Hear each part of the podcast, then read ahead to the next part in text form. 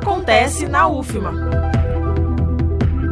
Estão abertas as inscrições para submissões de propostas de planos de trabalho PIBIC 2021-2022.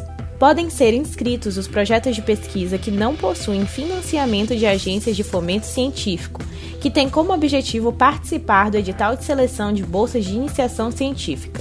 Para que os projetos de pesquisa sejam habilitados à inclusão dos planos de trabalho, devem ser submetidos ou renovados pelo Sistema Integrado de Gestão de Atividades Acadêmicas até o dia 8 de abril às 6 da tarde.